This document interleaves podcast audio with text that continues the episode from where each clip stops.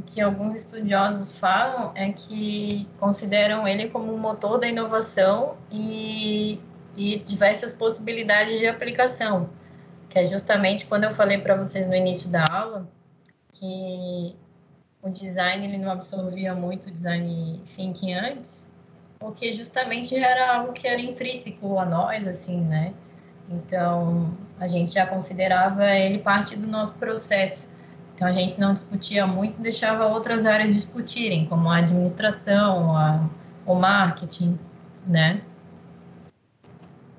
Então, é, ao grosso modo, né, ele é denominado pensamento de design mesmo. Coloquei aqui uma imagem que representa bem isso. E que é uma das grandes dificuldades que a gente tem, né? É, a gente convive com, com, tanto, com tanta padronização, com tanta regra, que às vezes pensar fora da caixa às vezes é difícil, a gente se considera é, excluído de alguma forma, né? Mas eu acho que justamente é a tendência, né? Que pensar o design é isso, é pensar como que a gente pode resolver uh, as coisas fora do que a gente vê hoje, né? Do padrão, assim. É, e eu acho que se for bem resolvido, com bom design, eu acho que aí é a grande sacada, né? é justamente a pulada de curva que de né, o que, que é a próxima curva que o palestrante estava falando ali, né? Então, não é só um próximo passo só um próximo degrau, é dar uma guinada, né, nas coisas. E é justamente pensar fora da caixa. Que seria a forma de pensar no design em relação à solução de um problema, que vocês viram ali nas questões do ENAD, que o problema ainda é muito presente, é, como nomenclatura, né, como um termo que vai estar, tá, acho que, presente aí durante muitos anos ainda. Ah, pensar um, um designer, então, referente ao desenvolvimento de um produto, mas não é um produto, assim, só é, no sentido né, literal da coisa, mas também o produto serviço, né? Algo que é entregue a quem está exigindo ou pedindo a demanda, né? Então, a interação do usuário com esse determinado produto ou serviço, ela é essencial, como vocês viram, né? Que daí vem a origem de todo o termo, né? Que é o design centrado no usuário. E como que surgiu, né? começar a falar sobre design thinking? Faz mais de 40 anos, né? Então, e foi uh, a partir desse livro, The Art of Art, é, Artificial, né, em 1969, e também sobre essa obra aqui, é, Experience in Visual Thinking, né, que foi em 73. Então, e aí, uh, falou-se muito nas décadas de 80 e 90, né, em Stanford, justamente com o Rolf Fast, né, que difundiu esse conceito nas aulas dele, tá? É designer, né? Então, o que, que ele falava na, nas aulas? Que o pensamento de design como método para ação criativa. Então, ele tinha instalado essa ferramenta, né, é, nas aulas dele, e provavelmente ele deve ter feito aulas práticas, colocado algumas problemáticas e feito observações para depois criar essa nomenclatura, né? Aí o que, que ele era, né? Enfim, designer então americano, precursor do Human Centered Design, que eu já tinha falado para vocês na primeira aula, na segunda, né? que justamente é o humano como centro né, do projeto.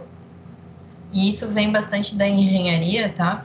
É, por incrível que pareça, em alguns momentos a engenharia começou a observar isso, e daí é, que se tornou uma área bem próxima do design de produto, né? Para tentar aí, solucionar as necessidades dos usuários.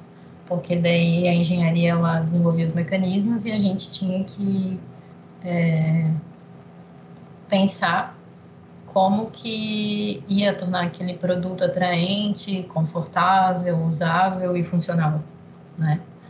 Então, ele era professor do programa Conjunto de Design da própria universidade, né? E era um programa conhecido popularmente como Programa de Design de Produto. E ele ficou em ativo entre 84 e 2003. Bastante tempo até, né? Ele também foi pioneiro na abordagem da pessoa de forma holística, que eu estava falando para vocês, né?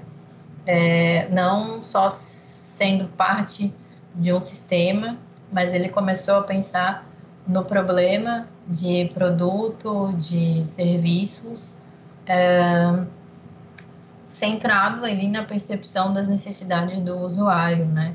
Pode ser as necessidades como um todo, quando ele está se utilizando, né? Desse, quando ele está se apropriando dessa problemática e pensando esse projeto, né? É, falavam só de ergonomia, mas é, a, ergonom, a engenharia começou a se preocupar muito, né? Porque daí como é que as pessoas iam utilizar o, os produtos sendo só somente funcionais e que eles trabalhassem, desenvolvessem as necessidades muito bem, mas que as pessoas não quisessem adquirir, né? Tem toda aquela conquista, o lado emocional, sentimental que a pessoa tem que ter para vocês não viram lá o palestrante falar que tem marcas que elas conquistam pelo lado emocional? Quem não queria ter um, um Mustang, né? Tem umas meninas que não se interessam, mas o Mustang ele tem todo uma, uma aura envolvida, né? Eu quero ter um carro potente, né? Mas há uma diferença que você tem de uma interpretação de alguém que tem quase 60 anos ter um Mustang que ela quer se inserir novamente na sociedade porque ela já está se sentindo é, como ele falou, impotente, mas não, não é só né, referente a algo fisiológico, mas também mentalmente, né? E a partir do momento que esse cara de 60 anos entra no Mustang, ele se sente o master, né? Ele tá adquirindo velocidade, ele, enfim, né? Ele deixa os 60 anos de lado e se torna outra pessoa. Imagina a interpretação que tem, por exemplo, alguém com 18, 20 anos. Ele vai querer correr, ele vai querer mostrar a potência do motor, né? Para é, mostrar isso para outras pessoas, para terceiros também, né? Mas são significações diferentes, né? Então, como o lado emocional, ele decide muita coisa para um produto, né? É a mesma questão da Apple, quando ele estava falando né? Que a gente se torna mais produtivo, né? O produtivo é meu, não é um, um equipamento que vai me fazer me tornar produtivo, mas tem muita pessoa que interpreta isso dessa forma. Que se eu tiver uma ferramenta melhor, eu vou fazer o meu trabalho ser executado mais rápido e aí é, tudo vai funcionar muito bem, né? Eu vou me sentir mais produtivo. E esse cara aqui foi o, o parceiro dele para fazer com que a essa questão do design think fosse para frente, né? É, o, o Kelly, que, que ele era colega do programa de design de produto, né? Ele era engenheiro, aí, né? E ele fez mestrado também nessa universidade, a Stanford, e ingressou no, no mestrado auxiliando, né? provavelmente o Rolf Fast. E eles adaptaram em 1991 a metodologia para administração, entendeu? Então foi aí que muito se falou na administração dessa ferramenta. E ele é sócio fundador da Ideal, né? Então, enfim. É, e justamente que é uma das precursoras aí do design thinking no processo, né? que implementou, ficou famoso design thinking por causa da, da empresa, enfim, tá? E ele é, cria, justamente no início do processo, ele coloca a pessoa, né? como que essa pessoa deseja algo, né? E talvez é, e esse desejo tem que se casar com a proposta da empresa, como lá o, o palestrante falou, né? Você tem que ter uma empresa, você tem que ter um propósito, uma proposta que tenha duas a três palavras, não uma missão, né? Mas que qual que é a diferença que você vai fazer no mundo e que tem a ver com esse desejo desse, desse usuário, certo?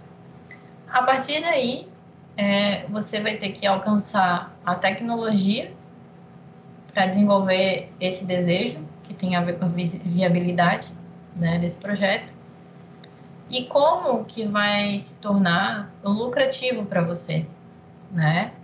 E, e atingindo os corações das pessoas, né? Aí, aí se torna um processo realmente inovador, né?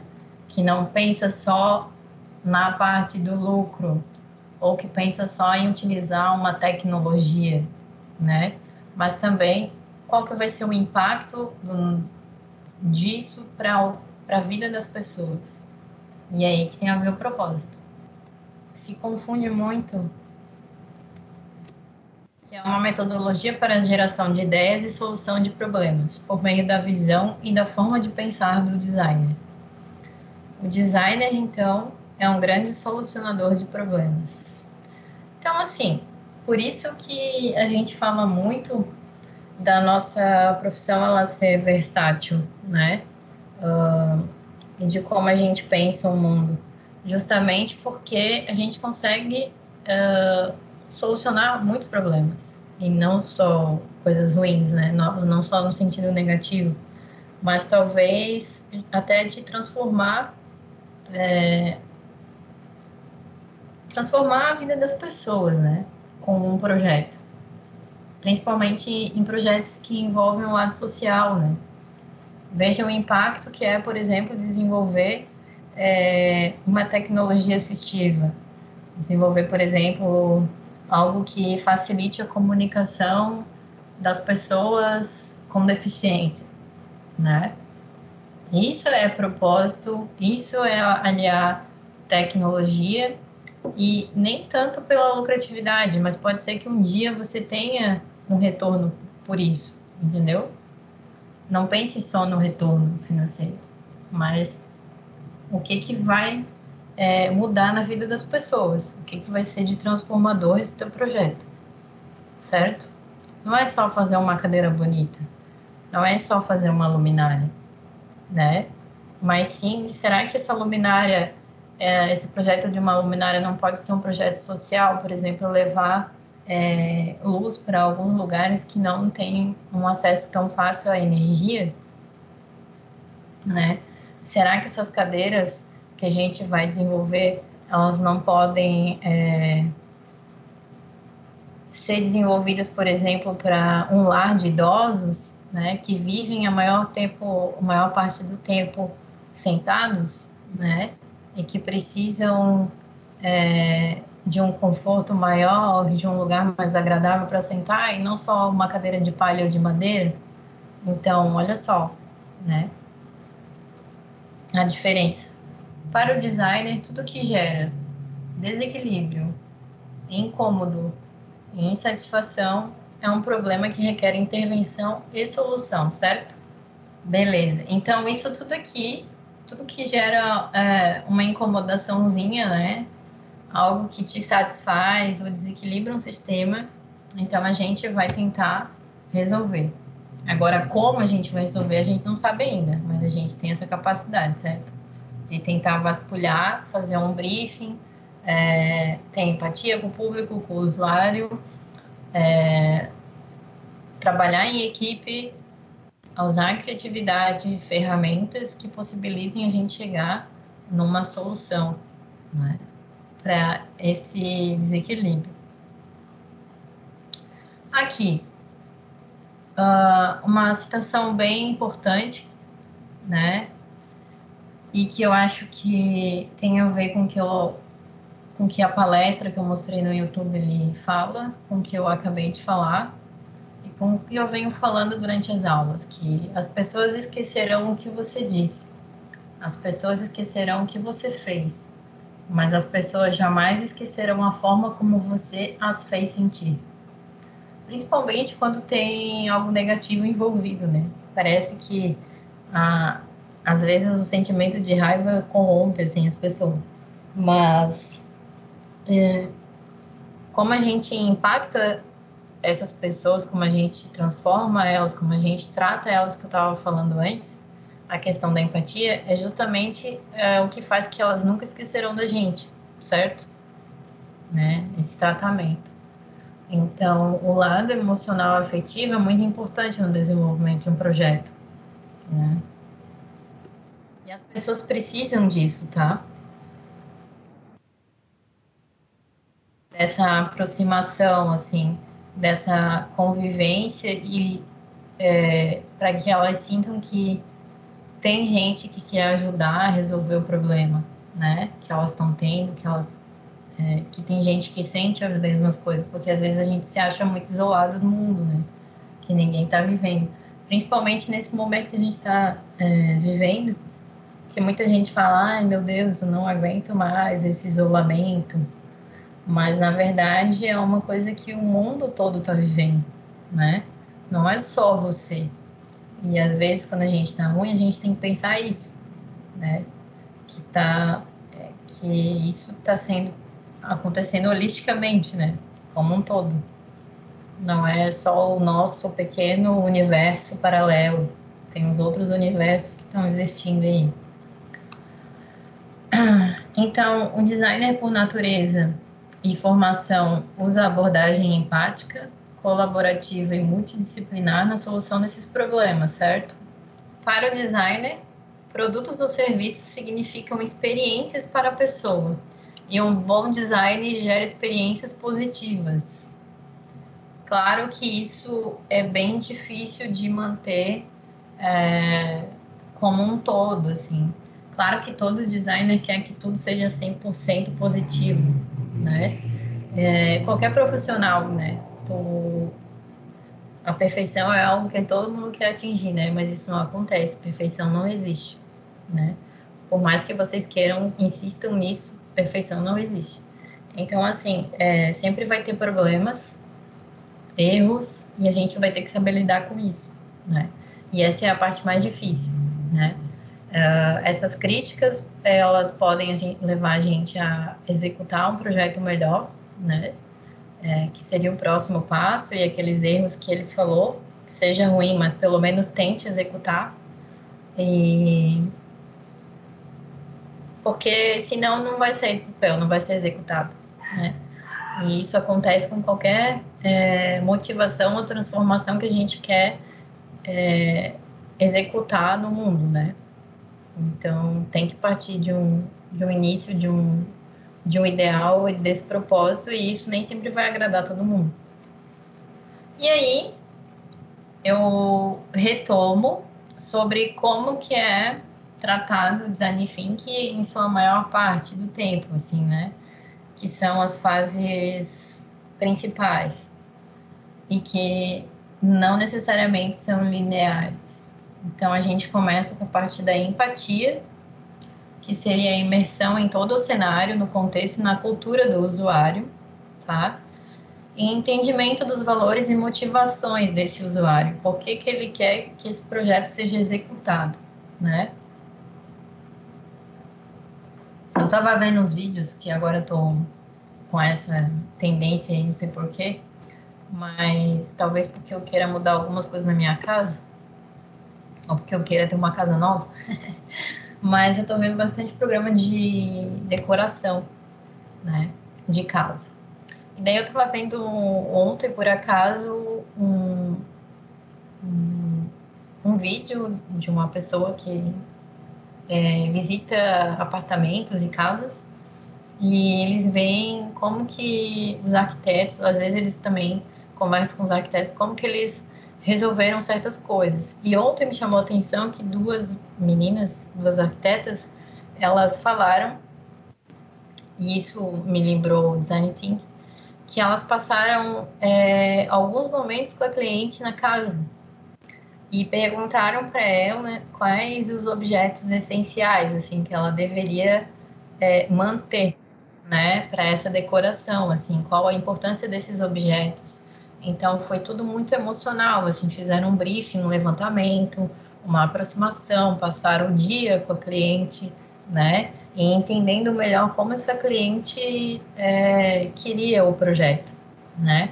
Então, e elas, foi engraçado porque tinha é, itens da casa que a própria mãe tinha desenvolvido e a mãe já tinha falecido. Então, a mãe era artista plástica e tinha feito alguns objetos, né, em casa. E as próprias arquitetas no desenvolver do projeto se apegaram àqueles objetos. Então, alguns desses objetos é, viraram destaque da decoração. Então, isso foi legal, assim, eu achei interessante, porque eu não sabia que, às vezes, por mais que a gente tenha que fazer um briefing com o cliente, mas às vezes essa aproximação maior ainda, é entender melhor como o cliente pensa, as coisas que ele gosta, como são essenciais na execução de um projeto, né? Então, é bem empatia mesmo, né? É uma imersão. Então, é assim que eu indico os próximos projetos que vocês forem fazer, assim, né? É, tentem se aproximar ao máximo do que vocês têm que executar aí do contexto, tanto para o TCC quanto para os projetos. É, sei que às vezes não é possível fazer com a empresa, não tem a mesma pegada, né? Mas quando forem fazer frios e tal, tentem fazer isso. E Vamos para a próxima, que seria a definição, né? Análise e entendimento da fase empatia. Geração de pontos de vista para a solução do problema, né? É justamente isso, a partir é, dessa aproximação, de saber qual que é o, em, em qual contexto o usuário se encontra, quais que são as motivações dele para executar aquele projeto, você tem que começar a restringir também, né? que às vezes o usuário ele está meio perdido, né? Ele quer muitas coisas, ele tem muitos itens, ele tem muitos objetos, ele tem muitos problemas, muitas necessidades. Mas aí quais que vocês vão conseguir é, resolver por hora, né? Então essa é a definição, né? O que que vocês vão é, conseguir naquele momento? Ela tinha que fazer uma reforma, por exemplo, de uma semana e a cliente não queria quebra-quebra e ela não tinha como sair do apartamento. Então tinha esses requisitos. Tinha, aí elas tiveram que definir o projeto conforme é, esses poucos, esses requisitos, essas restrições, né? E aí é, é o que dá para fazer, né? Então, isso dá? Não, quebra, então corta. Então vamos fazer o quê? Né? Vai por outro caminho. Mesma coisa no design thinking, nos projetos que a gente vai desenvolver, né? Então tem coisa que tem, às vezes tem tanta problemática no para a gente resolver que a gente às vezes tem que selecionar quais que vão ser possíveis. Tem outras que não vão ser possíveis, porque senão o projeto de produto vai virar um como é que eu vou dizer, um alien, né? Então a gente tem que tomar cuidado com isso.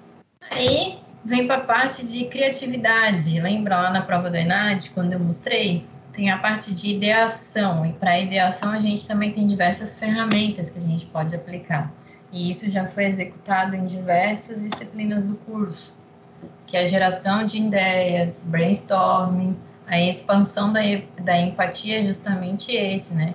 Como que a gente vai, é, às vezes, entender é, o problema do, do usuário às vezes dá outro foco para esse problema, ou resolver de outra forma, que seja mais simples do que ele pensa, né? Aí a gente vai, é a parte de geração de ideias que a gente pode às vezes pirar, mas depois a gente tem que restringir, tem que voltar com o pé no chão, né? Mas muita piração às vezes com dependendo do cliente dá para executar, né? né? Não pode também, tem gente que é ousado também, né? Não é só não sabe como executar, mas às vezes as ideias que eles têm são muito boas. Prototipagem, que daí se torna a tangibilização dessas ideias, né? É, engajamento como usuário e mostre não conte. É justamente quando a gente faz é, com que esse usuário tenha acesso a um, algo mais real, né? que ele toque, que ele enxergue melhor do que só no papel, né? E talvez executar algo já, mas que execute sem medo de ser feliz, assim, mesmo que seja ruim, mas mesmo tentando, né? Então, esse protótipo serve para isso, para avaliar esses erros, para é, estipular melhorias, né? Para que as coisas funcionem um pouco melhor do que chegar no teste, que seria a última etapa, que é testes iterativos, avaliação das soluções, feedback, né, desses usuários, o que que eles vão avaliar, criar protótipos com toda a convicção, mas te testar com toda dúvida. Isso também é bem interessante, né? É, o teste é muito importante para qualquer desenvolvimento de projeto. E esgotar todas as possibilidades possíveis para que depois é, a gente coloque essas soluções em prática ou no mercado,